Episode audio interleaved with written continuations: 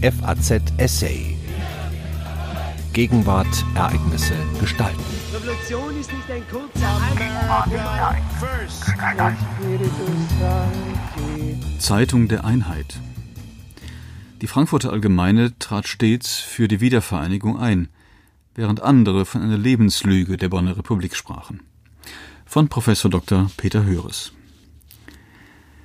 Die Wiedervereinigung Deutschlands kam unerwartet.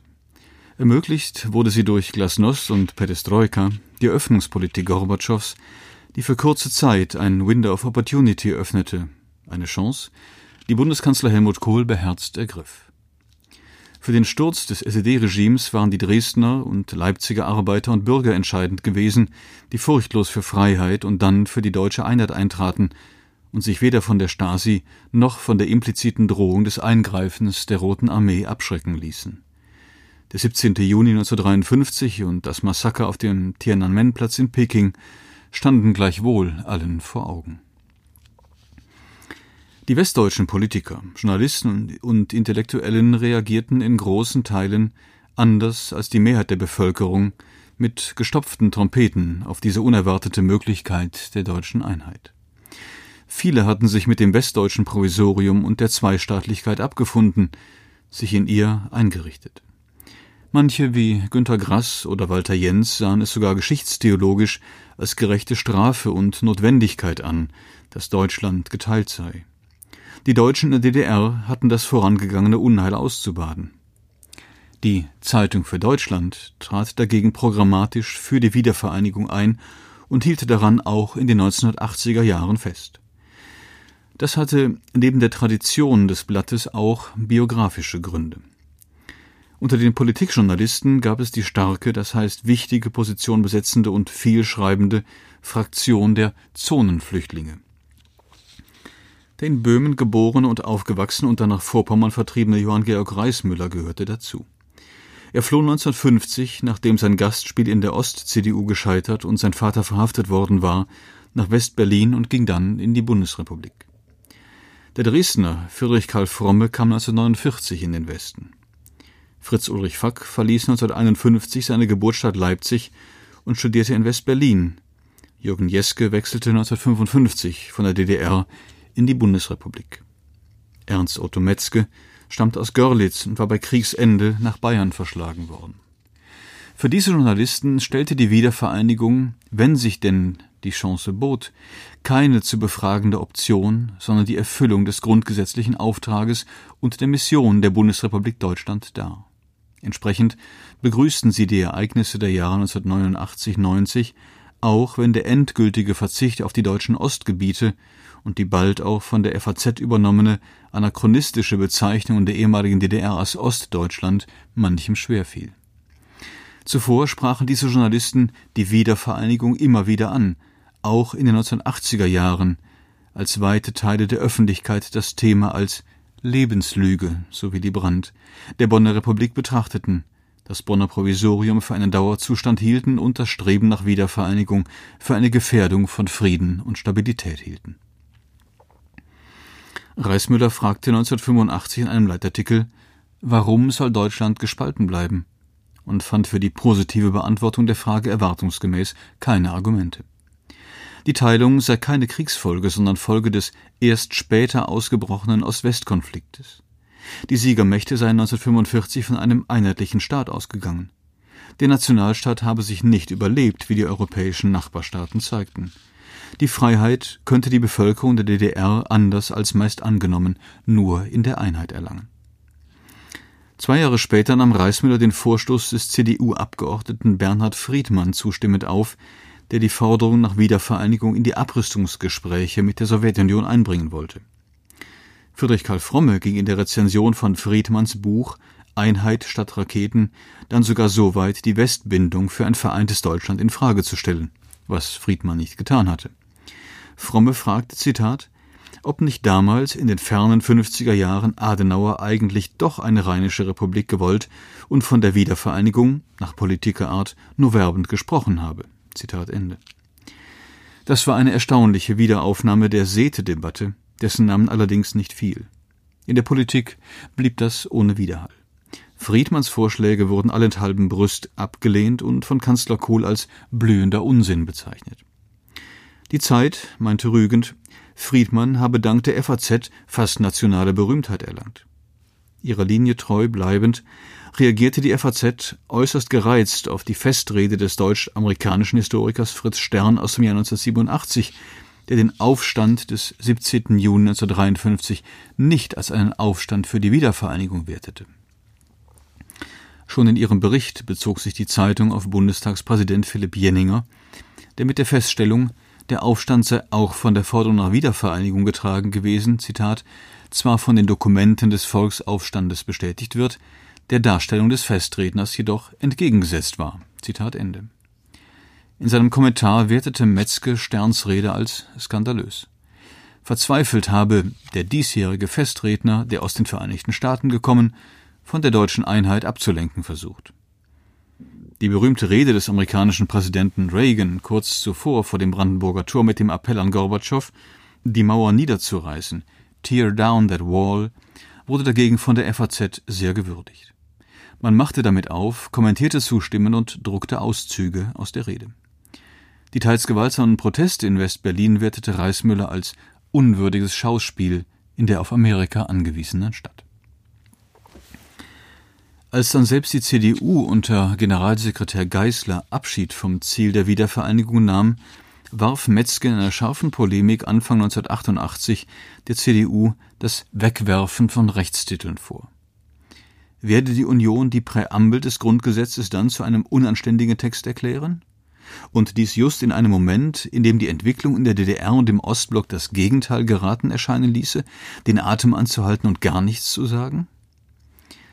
Metzger hatte hier das richtige Gespür und Kohl verhinderte am Vorabend der friedlichen Revolution das drohende Einschwenken der CDU auf die Doktrin der Zweistaatlichkeit.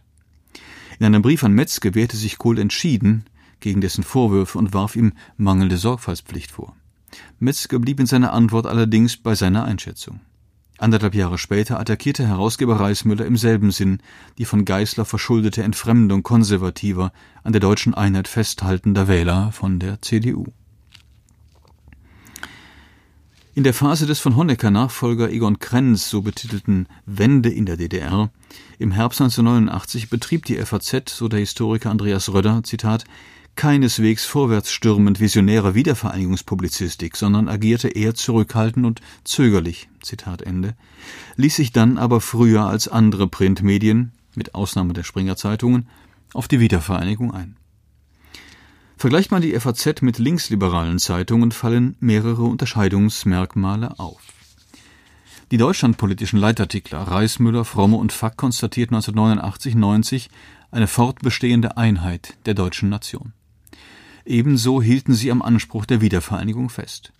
Das taten sie auch während der Wende im Herbst 1989, glaubten aber, dass dieses Ziel nicht so bald zu erreichen sei. Freilich, und das unterschied sie von vielen anderen Kommentatoren, der Entscheidung über die Einheit komme das Primate zu. Dann erst folge der Entschluss, in welche internationalen Zusammenhänge, die jetzt nicht absehbar sind, sich ein solches Deutschland einordnet, wenn es denn von der Nation beschlossen wird. Eine Neutralisierung Deutschlands lehnte Reismüller als gefährlich ab, und Fack meinte das Stalin-Angebot, Wiedervereinigung gegen Aufgabe der Westbindung, das die FAZ in den 1950er Jahren so sehr hatte erzittern lassen, stehe nicht mehr zur Debatte. Unterschiedlich wurde in der FAZ der Wunsch der DDR-Bürger, bei denen nun der Einheitsspielball lag, nach Wiedervereinigung beurteilt. Fritz Ulrich Fack begrüßte die vermeintliche Einheitsskepsis in der DDR im Gegensatz zu vielen seiner Journalistenkollegen nicht. Schon gar nichts wollte er von einem dritten Weg wissen. Bundeskanzler Kohl wurde für seinen Zehn-Punkte-Plan Ende November sehr gelobt. Karl Feldmayer würdigte insbesondere Kohls geschickten Bezug auf den Armel-Bericht der NATO, das Grundsatzdokument des Bündnisses von 1967, in dem eine Lösung der Deutschlandfrage als zentral hervorgehoben worden war.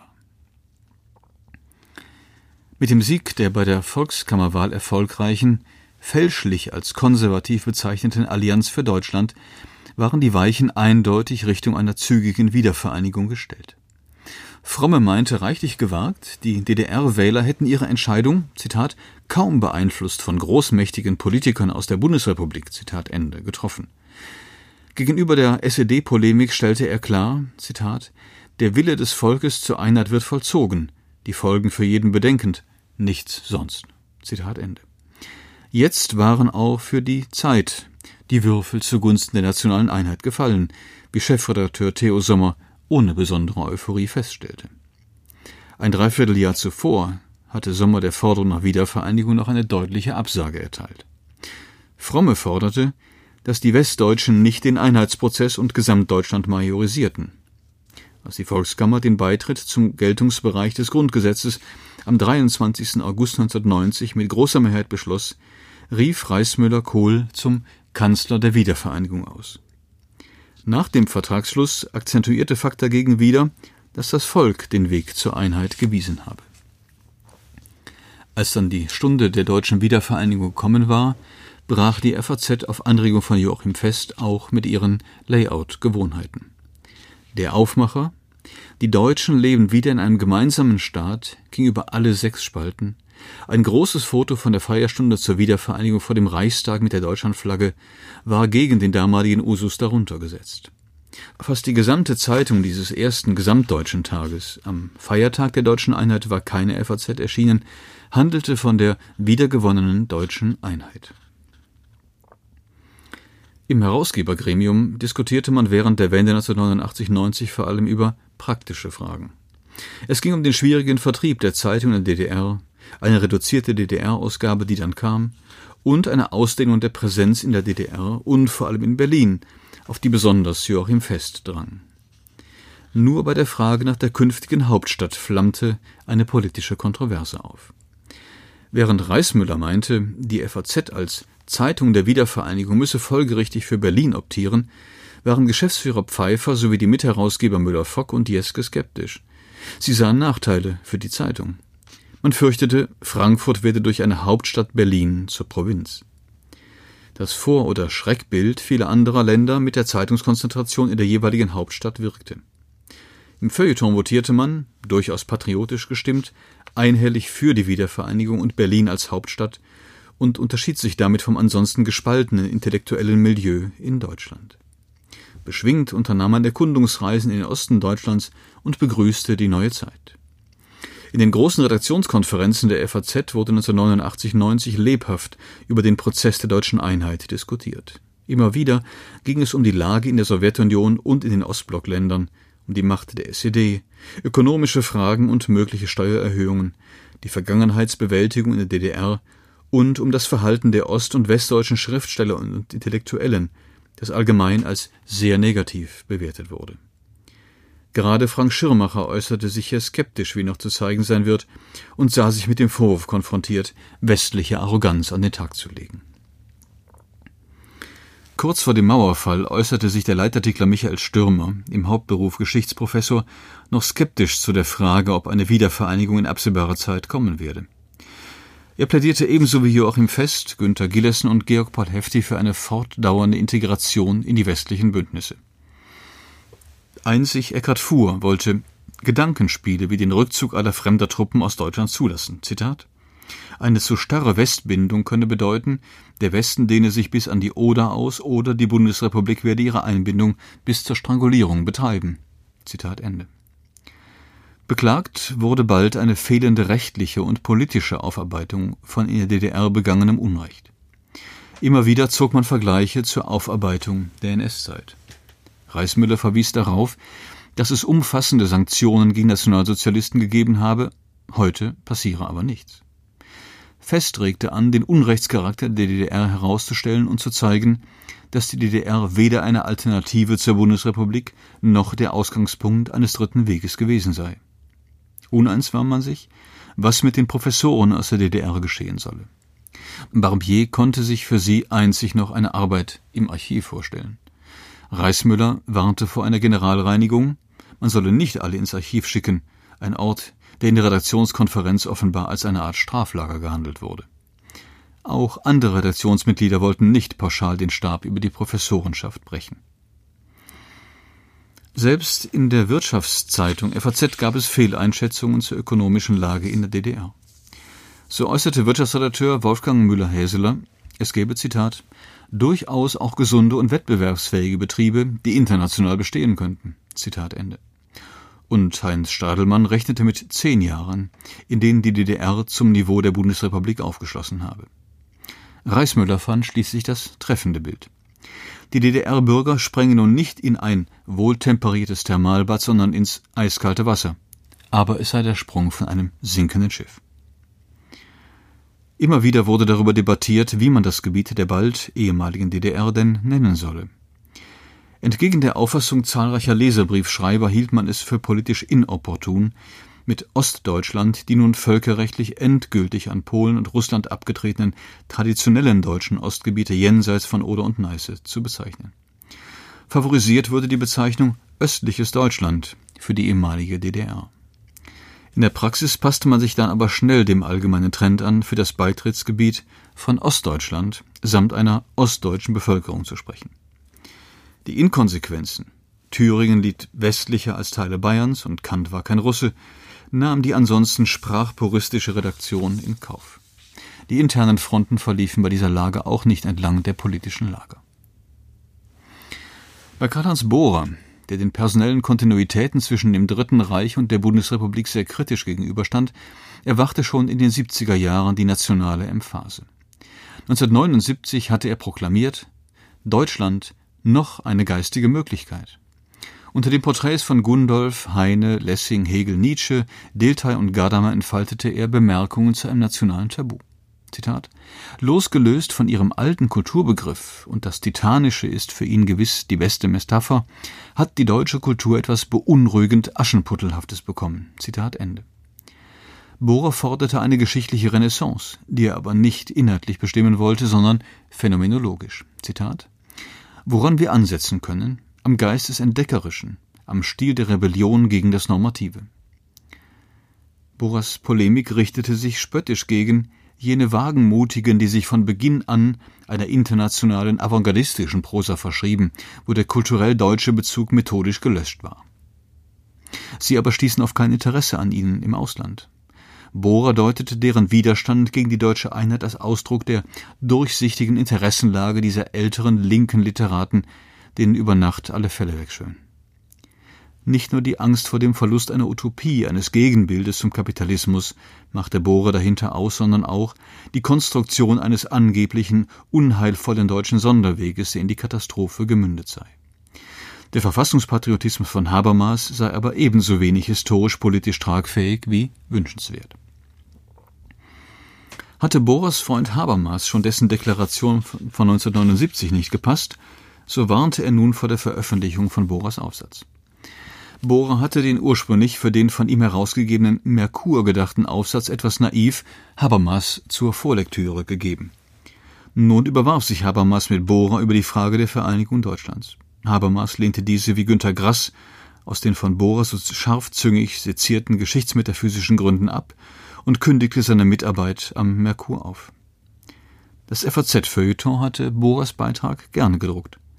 Nun brachte es aber auch eine Antwort von Peter Glotz, der zwar durchaus die Perspektive der deutschen Einheit akzeptierte, aber Bohrers historisch-kulturelle und symbolische Aufladung dieses Datums verwarf. Glotz stellte Bohrer in die Traditionen Jahns, Arns und Fichtes und höhnte über dessen schaudernde Geschichtsergriffenheit. Bohrer und Lotz waren fortan in gegenseitiger Abneigung verbunden.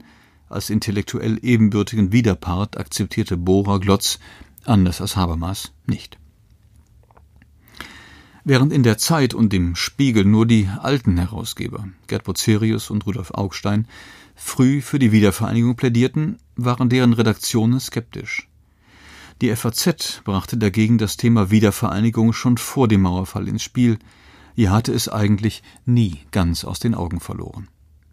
Mit der Öffnung der Grenze sah sie es immer noch nicht als Nahziel an, begleitete aber den Weg zur Einheit insgesamt zustimmend und gab dann der Haltung Ausdruck, dem Willen des Volkes zu folgen. Sie hörten einen Auszug aus dem Buch von Peter Höres, Zeitung für Deutschland, die Geschichte der FAZ. Es erscheint am 19. September im Benevento Verlag München, Salzburg.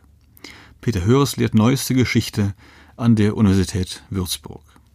Am Mikrofon verabschiedet sich wie immer Daniel Deckers. FAZ Essay. Ereignisse gestalten.